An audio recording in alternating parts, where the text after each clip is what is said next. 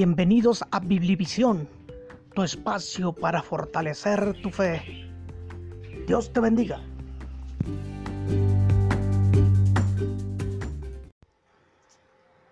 Las naciones trazan hojas de ruta para lograr la paz entre ellas.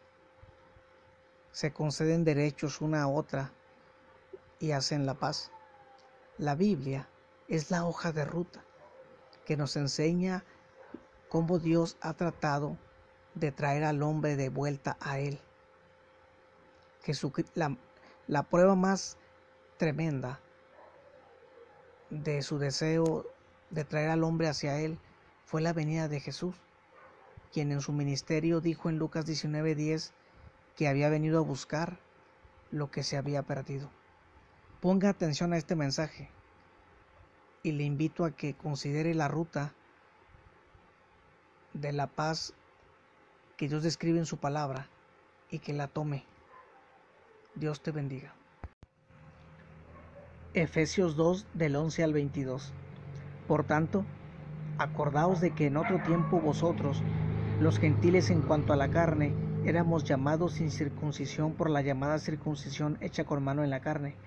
En aquel tiempo estabais sin Cristo alejados de la ciudadanía de Israel y ajenos a los pactos de la promesa, sin esperanza y sin Dios en el mundo. Pero ahora en Cristo Jesús, vosotros que en otro tiempo estabais lejos, habéis sido hechos cercanos por la sangre de Cristo, porque Él es nuestra paz, que de ambos pueblos hizo uno, derribando la pared intermedia de separación, aboliendo en su carne las enemistades, la ley de los mandamientos expresados en ordenanzas, para crear en sí mismo de los dos un solo y nuevo hombre, haciendo la paz, y mediante la cruz reconciliar con Dios a ambos en un solo cuerpo, matando en ella las enemistades. Y vino y anunció las buenas nuevas de paz a vosotros que estabais lejos y a los que estaban cerca, porque por medio de él los unos y los otros tenemos entrada por un mismo espíritu al Padre.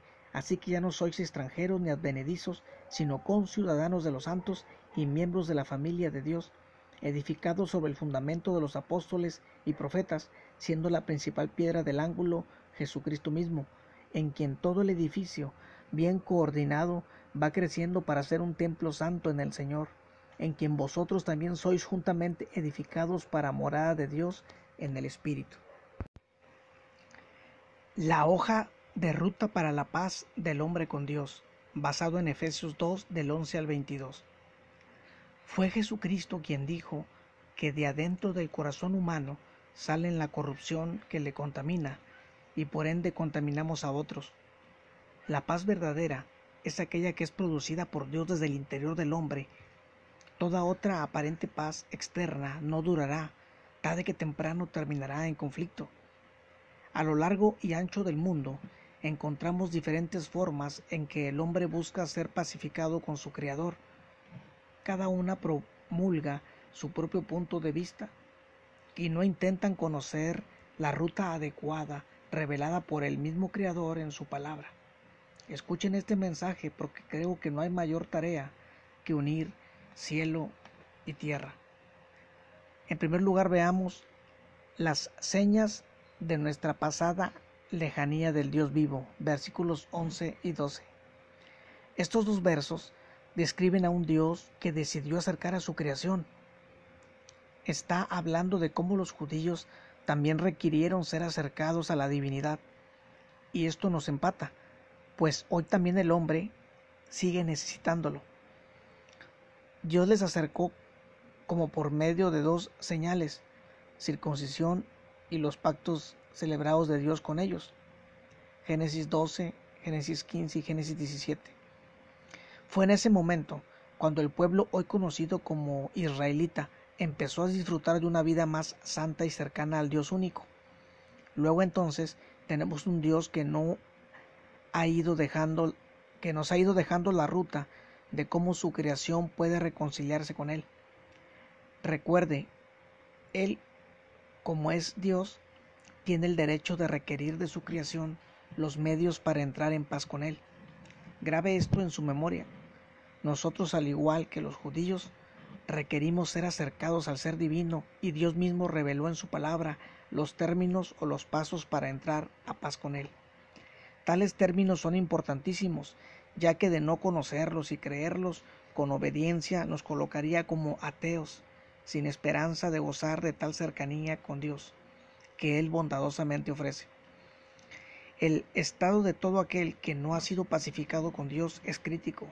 Van por esta vida sin una conciencia de confianza, de estar en paz con Dios, y tampoco gozan de una esperanza asegurada. Ellos necesitan saber la hoja de ruta que Dios fue revelando para acercar al hombre con él. En segundo lugar, veamos la causa de nuestra cercanía al Dios vivo, versos 13 al 18.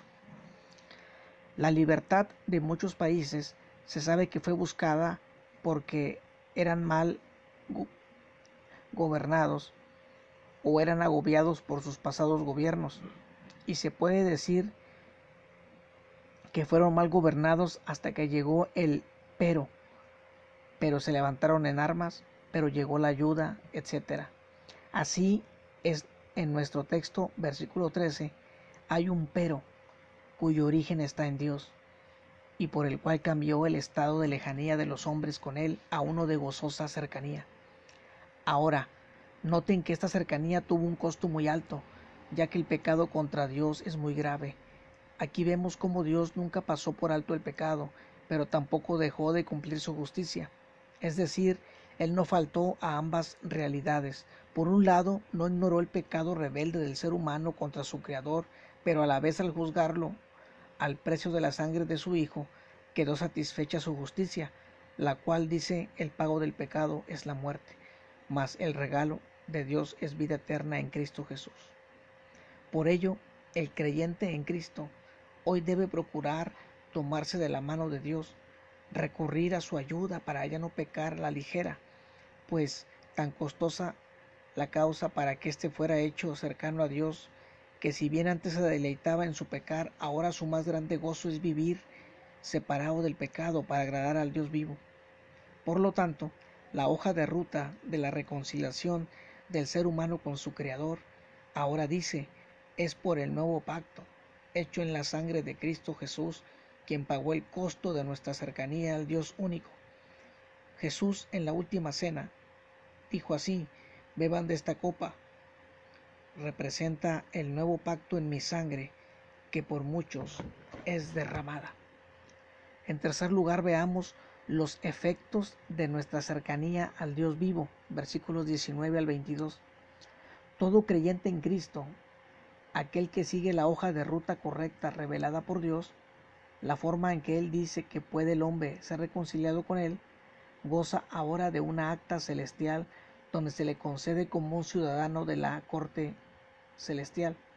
Ahora Él vive y muere en esa esperanza de ser aceptado y recibido en estas moradas eternas, donde Cristo dijo que vivirían con Él, aquellos que le creen y lo esperan ver regresar.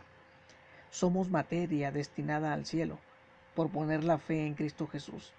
Todos los reconciliados con Dios gozan del mismo privilegio sin distinción de nacionalidad terrena en la que una vez nacieron. Ser conciudadanos también nos recuerda que hay un reino al que pertenecemos, donde Cristo es la cabeza y al cual somos llamados a expandir. Por eso la Iglesia predica, con la fe, amor y esperanza de que otros muchos vengan a la fe de Cristo y sean parte de su glorioso reino aquí en el venidero. También dice que somos la familia de Dios, por ello nos decimos hermanos, nos reconocemos como adoptados por la fe en la familia de Dios, por ello la Biblia dice hagan el bien a todos y mayormente a los de la familia de la fe, Gálatas 6:10. Somos edificio de Dios, cada miembro, somos una parte del templo espiritual donde Dios habita, y este edificio tiene por fundamento a Cristo y su enseñanza que nos fue transmitida por sus apóstoles. La iglesia no cree lo que más le convenga, cree lo que Dios le dice que es lo conveniente. Como conclusión, es clara la hoja de ruta para la paz con Dios que Él reveló en su palabra. Venga en fe y acéptela. Diga a Dios, gracias por mostrarme qué debo hacer para estar en paz contigo. Reconozco mis pecados que me alejan de ti, pero a la vez creo y acepto que por la muerte de tu Hijo puedes perdonarme, pues su valiosa vida fue para pagar mis culpas. Perdóname, Dios, sálvame.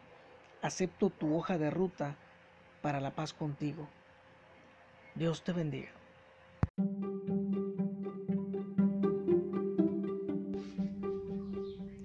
Los espero en la próxima entrega para fortalecer tu fe. Dios te bendiga.